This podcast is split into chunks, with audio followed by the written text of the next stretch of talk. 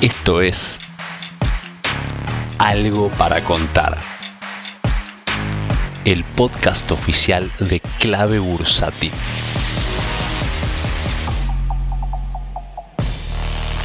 Muy buen día, Anistoplos nuevamente, como cada miércoles, acá en Algo para Contar, repasando un poco el mundo de los CDRs, ¿no? Y básicamente el mundo de las acciones, porque tenemos CDRs de todos los continentes, incluido África. Tenemos por lo menos dos de los que yo sigo con lindo volumen, que son dos mineras de oro, Goldfield y Harmony Gold, que en particular hoy las mineras de oro están rebotando, empiezo por ese lado. Tenemos tanto Goldfield como Harmony superando la media de 21, pero bueno, mucho cuidado, ¿no? Porque están muy pero muy volátil el oro. Por ejemplo, Barrick Gold y Yamana Gold de momento no están por arriba de la media 21, aunque están rebotando. Así que linda las mineras de oro dentro de un marco que si uno ve el mapa mundial en Finbis está todo rojo. Todo rojo, menos Shopify en Canadá y menos China, que China está rebotando. Cuidado, ¿no? Porque, a ver, uno dice, ¿China está rebotando? Sí. ¿Es oportunidad de compra? No. ¿Por qué no? Bueno, tenemos un BABA en soportes históricos, una línea de tendencia dinámica que ya te varias veces y que eh, está en torno a los 135, 136 dólares con eh, un eh, gran inversor como Charlie Munger que efectivamente está también comprando y esto es interesante, ¿no? Porque la realidad es que si las manos grandes se están llevando es porque la perspectiva o lo que por lo menos se cree es que efectivamente estos precios son para llevar. Pero bueno, tengamos en cuenta que lo que es la acumulación de parte de las manos grandes tiene que ver efectivamente con una mirada más de mediano largo plazo, ¿sí? Entonces, claro, uno dice, si Charlie está comprando, yo compro. Bueno, no, depende. Si vos vas de mediano o corto plazo, puede seguir bajando China, puede seguir bajando. Si vos comprás a estos eh, precios como el amigo Munger, bueno, él dice, yo lo quiero para la jubilación, tiene 90 años, imagínate. Entonces, mucho, pero mucho cuidado. Luego tenemos a JD, por ejemplo, que también está en un soporte dinámico que viene ya desde el 2018. Entonces, eh, son precios que, digamos, son atractivos de China, ¿sí? Son atractivos. Sin embargo, tengan mucho cuidado porque la tendencia sigue siendo bajista, sigue siendo bajista. Luego tenemos un Japón yendo para abajo con Toyota y con Sony que ya están en zonas de soportes interesantes, ¿sí? Están en zonas de soportes interesantes. Taiwan Semiconductor que también está muy interesante donde está. Sin embargo, tenemos aviones de China sobrevolando el espacio aéreo de, defensa de Taiwán y ya sabemos que China anunció eh, su o manifestó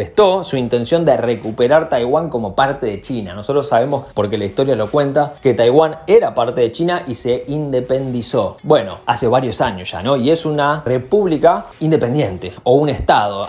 no sabría decirte ahora si es república o no, pero es un estado independiente. Y que China dice, no señores, ustedes son parte de China y nosotros vamos a recuperarlo. Bueno, ¿cómo lo van a recuperar? Si el, estado de Taiwán, que es independiente, te dice a nosotros no nos interesa ser parte de China, ¿qué van a hacer? ¿Van a invadir eh, desde lo bélico? ¿Se va a generar una guerra? ¿No? ¿Qué va a hacer Estados Unidos, que es un aliado de Taiwán? Bueno, hay ahí toda una cuestión eh, importante desde el análisis fundamental, desde un driver fundamental muy pero muy importante que tenemos que ver cómo, lo, cómo le impacta a Taiwán en este sentido. Y claro, si uno quiere invertir de corto plazo y está con este riesgo, y si quiere invertir de mediano a largo plazo, también tiene este riesgo. Entonces, eh, mucho pero mucho cuidado con la región Asia, que por ahora está bastante inestable, ¿sí? Europa también está todo rojo, vos ves y está todo rojo en Europa. ¿Qué tiene que ver? Europa está bastante más unida a lo que es Estados Unidos también, ¿no? Y claro, Estados Unidos, que ahora vamos a ir para ahí, también tiene sus índices en rojo y hoy vamos a ver qué podemos esperar también. Pero Europa, que sigue bastante a lo que hace Estados Unidos, están bastante alineados. También tenemos un escenario rojo con las petroleras en particular, que Europa tiene varias, unido a lo que es Exxon, eh, si quieren, Chevron también, eh, están corrigiendo dentro de un marco que vienen subiendo muchísimo las petroleras con el aumento de eh, la energía, ¿no? petróleo, gas y demás, venían subiendo muchísimo y está bien este descanso que están haciendo. Es un descanso dentro de una tendencia alcista, pero por ahora están muy arriba en los indicadores, o sea, de corto plazo y tiene sentido, tiene lógica un recorte de precios, lo mismo que las empresas de gas. Bueno, tenemos Gazprom, ¿no? De alguna manera manera la que representa, que también está recortando hoy precio luego de un rally alcista impresionante. Lo cual no quiere decir que no sigan subiendo, ¿eh? pero de corto plazo era esperable y es sano también para estos papeles hacer un breve recorte. Y si nos vamos a Brasil, también está todo rojo. ¿sí? Brasil, si uno ve el EWZ, el ETF que engloba todos los ADR de Brasil, lo tenemos en el piso de un canal bajista. ¿sí? En el piso de un canal bajista. ¿Quiere decir esto que va a rebotar? No. Puede romperlo y puede seguir a la baja de manera más profunda todavía. Lo cierto es que la tendencia en Brasil es claramente a la baja y tenemos los papeles de Brasil todos claramente a la baja. El que destaca obviamente es Vale, eh, que está destruyendo al igual que otras mineras del mundo, ¿no? como Río Tinto por ejemplo, donde están muy pero muy mal eh, desde la parte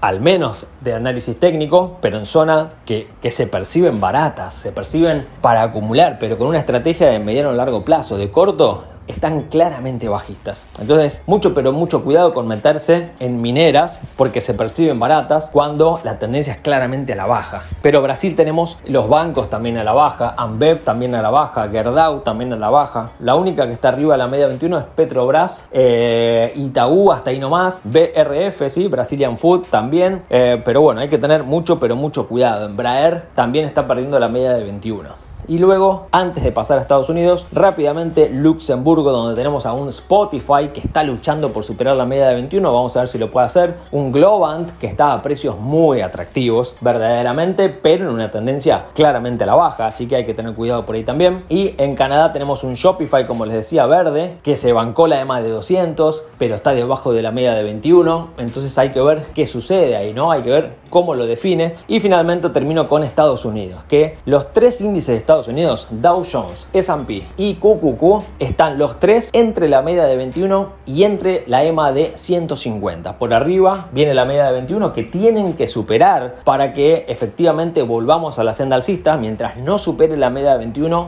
la tendencia sigue siendo bajista. Muy importante que entiendan esto. Pero mientras no pierda la EMA de 150 o la de 200, no se pone bajista tampoco. Estamos en un impasse. Estamos en un wait and see. Estamos en un hay que esperar muchachos para ver qué sucede. Hoy, hoy arrancó muy bajista todo. Bueno, yo, eh, digamos, en estos días así, la recomendación es no operar al principio del mercado, porque no sabemos si es una sacudida de árbol o qué sucede, sino ver cómo termina al final del día y eso de alguna manera nos va a dar la mirada y la indicación de qué hacer. Y también cada uno de los que me está escuchando es un inversor distinto, con perfiles distintos, con tiempos distintos de espera. No es lo mismo para uno que para otro. Tal vez para alguno son compras estos, precios, tal vez para otros no. Tal vez para algunos es salir a vender y pasarme a renta fija, tal vez para otros es salir a vender la renta fija para comprar oportunidades en acciones. Bueno, cada perfil es diferente, no hay una respuesta para cada uno. Pero desde el análisis técnico, el mercado por ahora no está ni bajista ni, ni está alcista, está lateralizando entre dos medias móviles que hay que ver cómo resuelven, ¿sí? Así que hasta acá el, el día de hoy, te diría que pensando en qué hacer, ¿no? Hasta nuestro próximo encuentro el miércoles que viene? Bueno, estén atentos, señores, estén atentos y no tengan miedo, esto lo digo siempre, no operen por emociones, no salgan a reventar posiciones, a rifar sus acciones por miedo, manténganse con el método en la cabeza, con la estrategia, mientras no pierdan los índices de Estados Unidos, las EMAs de 150 y la de 200, no pasa nada, sigue siendo alcista el mercado, ¿está bien? Pero tengan en cuenta que cualquier rebote, mientras no supere la media de 21, eh, es solo un rebote y no reversión alcista. Hay que superar la media móvil de 21. Así que hasta acá por hoy. Espero encontrarnos nuevamente el miércoles que viene eh, y que hayan disfrutado de este audio tanto como yo disfruto hacerlo. Así que muchas, pero muchas gracias. Chau, chau.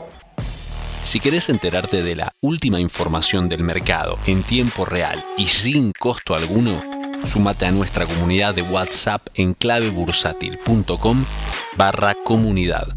Un espacio de inversores para inversores.